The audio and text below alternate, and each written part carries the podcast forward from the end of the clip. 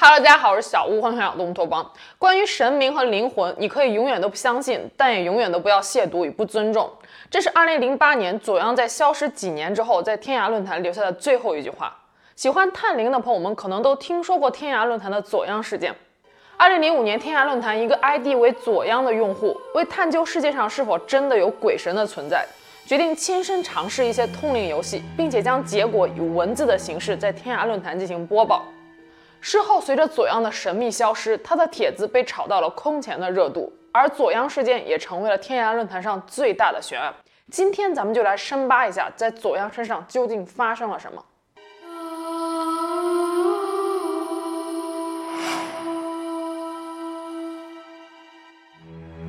天涯论坛成立于一九九九年，那个时候大家都还在用着 OICQ，在网络上也没有短视频。在接下来的十年里，被称为是中文社区的黄金时期。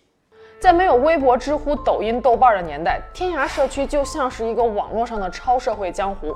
在那里有最野的八卦明星，有最牛掰的黑客大神，高清无码黄暴屋。总之，你能想到的话题都能在天涯论坛上找到。二零零八年的艳照门事件，最初就是起始于天涯论坛。著名的盗墓系列小说《鬼吹灯》一开始就是天下霸唱在天涯论坛进行连载的。后来有一位狂热的书迷嫌天下霸唱更新的实在是太慢了，于是就自己接着写，写着写着就写出来了《盗墓笔记》。而那位狂热的书迷就是南派三叔。如今新型社交平台越来越多，各种论坛已经逐渐落寞，可天涯论坛依然拥有一大批忠实的粉丝。因为天涯不仅仅是一个社区，更是一代人的记忆和一种远去的江湖。左阳曾经作为天涯论坛一个比较活跃的 ID，喜欢和大家讨论一些灵异故事和奇闻怪谈，在当时也吸引了不少粉丝。二零零五年二月二十日，左阳发布了一篇帖子，题为《关于几种所谓恐怖游戏的亲身体验》。帖子一开头，他说道：“我敢玩，并不说明我胆子有多大，而是我从小就有非常强烈的好奇心，看到了不亲自做一下就会觉得很不舒服。比较流行的几种恐怖游戏，我大都玩过，都是一个人进行的。”所以需要几个人同时进行的都没有尝试过。我可以很负责地说，以下我所说的均属事实，否则我可以承担一切法律责任。在那个年代还不可能以视频的形式来直播通灵游戏，而左阳的这样一篇帖子就已经足够引爆大众的好奇心了。在他的帖子中，他一共尝试了五种游戏。第一种游戏就是午夜削苹果，游戏规则是这样的：午夜十二点，关上灯，找来一面镜子，在镜子面前削苹果，苹果皮不能断。说是这样能够在镜子中看到前世的自己。左阳说他把他妈妈梳妆台的镜子给卸了下来，好不容易熬到了十二点，削了一个苹果，没事儿。接着又削了一个，还是没事儿。当晚左阳一共削了五六个苹果，结果都没有发现任何的异象。第二天早上，妈妈起来看到一地的苹果皮和被卸下来的镜子，以为左阳是梦游了。帖子的第一段发出去之后，给人的感觉是这小伙子并没有故意夸大游戏的效果，还挺实事求是的。言语之间甚至还流露着一丝幽默，这也和之后将要发生的事情形成了鲜明的对比。第二个游戏是在午夜时分，一个没有人经过的漆黑的十字路口，拿一碗白米饭放在路口，在米饭上插上三根香，等香烧完之后，再把白米饭给吃下去。传说这时米饭中已经注入了孤魂野鬼的至阴之气，很快吃米饭的人就可以进入灵界之门。左阳做了这个游戏之后，还是什么都没有发生。他说，这个游戏最痛苦的部分就是要和着香灰把米饭给吃下去，那味道可真不怎么好。游戏结束之后，他在原地待了一会儿之后就步行回家。可是原本十分钟的路程，左阳那天却整整走了一个小时。下面跟帖的一些用户，有的人说他遇到了鬼打墙，还有的人说他就是心理作用。第三个游戏是召唤血腥玛丽，游戏规则是这样的：进入一个漆黑的浴室，不要开灯。面朝镜子，在镜子和自己之间点一根蜡烛，或者是在镜子的两边各点一根蜡烛，闭上眼睛，集中精神，喃喃地念三次 Bloody Mary，然后在镜子中就有可能出现一个面目狰狞的恶灵，或者是恶灵的一双红色眼睛。镜子和墙壁之间可能会渗出来血迹，搞不好恶灵还会将你拉进镜子里。左阳说，他做了这个游戏之后，确实发生了神秘的变化，那就是浴室里的水蒸气都凝结在了镜子上。而这话一出，引起了楼下跟帖人的一片哄笑。第四个游戏就是招魂术，在月圆之夜找一个漆黑潮湿、没有人的小巷子，在小巷子里跟着自己的影子一直往前走，每走一步就念一遍自己的名字，走着走着，你就会发现自己的影子变成了两个，而第二个影子就是跟上来的鬼魂。鬼魂会答应你一个要求，也会请你帮一个忙，但是如果这个时候招来的是厉鬼，情况就不太好控制了。左阳说，因为游戏要在月圆之夜进行，所以只能等下个月了。最后还开玩笑说道：“如果到时候没有把游戏结果发上来，可能就是遭遇到了不测。到时候还请大家多给烧点纸钱，他会登门道谢了。”跟帖人们纷纷表示，登门道谢就不用了。至此为止，整个帖子还是充满了一片欢乐的气氛。左阳自己也不太相信这些所谓的通灵游戏真的能招来鬼魂。直到最后一个游戏，一些意想不到的事情发生了。第五个游戏就是著名的四角游戏。游戏规则是这样的：在半夜时分，选择一个方形的漆黑的空房间，在房间的四个角落里，每个角落各站一个人，面朝墙角。游戏开始之后，一个墙角的人开始向另一个墙角移动，然后轻轻拍一下那个墙角站的人，接着那个人就开始朝同一个方向往下一个墙角走，以此类推，直到最后一个人会走到一个没人的角落，然后这个人需要咳嗽一声，越过这个墙角，继续向前走，直到见到下一个人。而过了一段时间，你就会发现没有人咳嗽了，也就是说，屋子里的四个墙角都站着有人，而且还有一个人是在不停行走的。这个时候，屋子里面实际上已经多出来了一个人。四角游戏是非常著名的通灵游戏，最初是从日本流传开来的。左阳在第一次尝试四角游戏的时候，找来了他的三个朋友李老六、小峰和牛子。那天晚上，他们先是喝了点酒，凌晨一点多的时候，来到了李老六家六十多平米的空房子。一开始几个大男生都还嘻嘻哈哈的，不太严肃，直到灯一关，气氛马上就出来了。游戏进行了二十多分钟，一直都没事儿。这个时候，小峰突然之间扯着嗓子喊了一声：“哎，咋少了一个人呢？”这个时候，众人打开灯，却发现牛子不见了。过了没多久，牛子回到了房间，说是因为喝啤酒喝多了尿急，出门上厕所去了，所以第一次尝试以失败告终。几天之后，左阳进行了第二次四角游戏的尝试。这次他把上次掉链子的牛子给踢了出去，换成了一个姓郭的女生，地点还是在老六家。游戏大概进行了十分钟之后，女生一声尖叫，把几个大男人的魂差点都给吓掉了。大家打开灯之后，走到女生跟前，女生一把抓住了左阳的衣领，嘶喊着：“我要走，我要走。”大家伙看这架势，女孩不像是装出来的，于是就带她离开了老六的房子。在路上，女孩一直不停地哭，瘫软在地上，扶都扶不起来。最终，大家伙没办法，只能带她来到了医院。那医生问这怎么回事儿，大伙总不能说是玩通灵游戏搞的吧，只能说可能是被什么东西给吓着了。医生给这名女生打了一针镇定剂。事后，女孩才说道，做游戏的时候，她感觉最先走的那个人的角落里出现了一个人，按理说那个角落应该是空的。女孩说：“不知道是不是自己的心理作用，或者是产生了错觉。”左阳表示自己虽然并不是无神论者，但是对于这些通灵游戏真的能招来鬼魂是表示怀疑的。不过不管怎么样，他都告诫大家，这类游戏还是不做为好。自从四角游戏过后，左阳上线的时间间隔越拉越长，本来说好的招魂游戏的结果也并没有发上来。二零零五年六月二十二日，左阳在论坛里说了这样的一段话。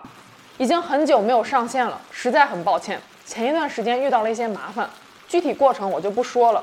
总之，大概是我这辈子最痛苦的一段日子了。不过，我不认为这与我做的这些个游戏有关。游戏毕竟是游戏，不会改变人的运程与命运。左阳在这次发文中还提到，去庙里上香的时候，一位老和尚和他说，他一生必遭此劫。二零零五年六月二十八日，左阳最后一次上线之后就彻底消失了。随着左阳的消失，各种猜测扑面而来。有人说他可能真的是遇到了一些脏东西，遭遇不测了；还有人说左阳就是在炒作。但是不管怎么样，随着左阳的消失，帖子的热度越来越高，大家都在纷纷说左阳究竟发生了什么事。三年多之后，二零零八年十月二十五日，左阳再一次也是最后一次登录，他所说的一段话引爆了左阳事件的高潮。他说道：“从他第一次发这个帖子到现在，已经三年零八个多月了。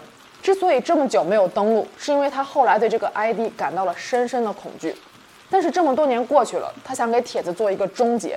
如果现在还是有人问他，你当年写的这些个事情，你都做过吗？他的回答是：是的，我做过。而他也为他当年的无知付出了惨痛的代价。这个代价是相当长的一段时间里内心深处的恐惧和绝望，而这种感觉也连累了家人。”左阳家曾经有一个不大但是稳定增长的公司，不多不少的财产，可是后来因为一些事情一无所有。如今他说自己的生活刚刚有了一些起色，也许他应该是感恩的吧。最后，左阳告诫大家，对于神明以及灵魂，你可以永远都不要去相信，但永远也不要亵渎与不尊重。这段话里，左阳完全失去了他刚开始发帖时的那种玩世不恭和幽默的态度，而是一种幡然悔悟的感觉。这前后鲜明的对比，也让更多人相信左阳事件的真实性。二零一二年，一个叫做左阳的朋友的 ID 在天涯论坛发文，补充了一些左阳事件的后续。这位朋友声称自己是在二零零五年在天涯论坛看到了左阳的帖子之后，加了他的 QQ，后来因为在同一个城市，才慢慢混熟的。这位左阳的朋友说，在左阳的左手腕上有一个月牙形的疤痕，而这疤痕一看就像是用指甲给挖出来的。他问左阳说：“这是怎么回事？”左阳回答说：“在零五年、零六年的一段时间，自己好像出现了精神问题，会突然之间什么都看不到，什么都听不到。而这种看不到和听不到，并不是像瞎子一样眼前一片漆黑。”左阳说，有一次他在过马路的时候，看到马路上一辆车，一个人也没有，安静的出奇。他想也没想到就往马路对面走，这个时候一名中年妇女狠狠地拉了一把，然后一辆汽车几乎和他擦肩而过。这时他才看到马路上的车和人，嘈杂声一下子涌过来。那位拉他的中年妇女坚信他当时就是想自杀，甚至还报了警。左阳左手腕上月牙形的疤痕就是中年妇女指甲所留下的。根据左阳的朋友猜测，左阳很有可能当时是遇到了鬼遮眼。后来，左阳家的公司莫名其妙的走下坡路，很多订单被取消，或者是因为种种的原因无法完成交易，一家人都非常的头痛。有一次，正好赶上左阳的一个朋友来公司里找他借钱，因为心情不好，左阳就和朋友起了争执。这个时候，他一脚踢翻了办公桌旁边的一个垃圾桶，而从垃圾桶里面滚出来了一些纸团。朋友看着垃圾桶，冷冷的笑道：“你不借就不借呗，何必把钱藏在垃圾桶里呢？”左阳定睛一看，垃圾桶里的纸团里裹着不少百元钞票。这个叫做左阳的朋友的 ID 更新了几个帖子之后就销声匿迹了。随着时间的推移，网上有越来越多冒充左阳的人。二零一七年，有一个叫做左阳二零一七的人发文说自己换了个账号又回来了，决定不再隐藏自己的身份了。但后来证实，这个人也是冒牌的。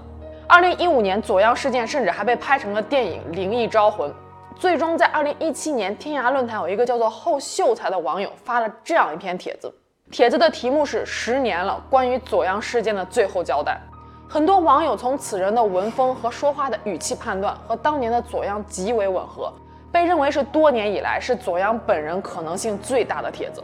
在帖子中，后秀才并没有表示说自己就是左阳，只是说到左阳现在的状态很好，修身养性，广结善缘。感谢网友十多年来的关注和祝福，并且还说到，这么多年以来，在网上自称自己是左阳的那些帖子，全部都是小说。说自己是左阳朋友的帖子中，也只有一篇是真的。后秀才的这篇帖子非常的长，有兴趣的话，大家可以去看原帖。总结来说，有几点信息：当年的游戏做是真的做了，但是码字的时候带有幽默的情绪和夸张的成分。四角游戏中的女生，现实生活中没事儿，只不过是女生胆子比较小，比较敏感罢了。而一起做游戏的那些朋友，在之后的几年，不知道什么原因，都渐渐疏远了。至于网友疯传的左阳失踪，实际上并没有失踪，只是不知道该怎么面对，该怎么更新帖子。游戏结束之后的三年里，左阳长期经历幻觉和精神障碍，曾经接受过药物治疗。人际关系越来越差，家中也是苦难连连，什么公司倒闭、车祸之类糟心的事儿越来越多。这次出现是为了给左阳事件做一个完结，并且告诫少年和学生们不要模仿这些游戏，即使游戏本身并没有危险，心理影响也不是太好。从字里行间中可以感觉出来，左阳最后应该是信了佛，并且借此走出了心中的阴霾。帖子中最后说道：“不要再有危险的模仿行为，孩子的健康安全比什么都重要。让惊悚的能量不再传播比什么都重要。相信科学，坚决反对迷信。”还告诫所有人，请所有能看到这段文字的朋友记住我一句话：当一件事已经被内心强烈排斥时，请遵从内心的想法，不要去做。尊重万物，广结善缘，一身正气，遇恶也不惧恶，法理之内，情理之中便安然。桀骜嚣张，刻意挑衅就有样。到此为止，左阳事情的全部经过就跟大家分享完了。如果你问我对这件事情的看法，我想说的是，左阳的这些游戏，也许他是真的做了，而此后他可能也经历了一些不好的事情。但是至于这些事情是不是和他所做的那些通灵游戏有关，我觉得就见仁见智了。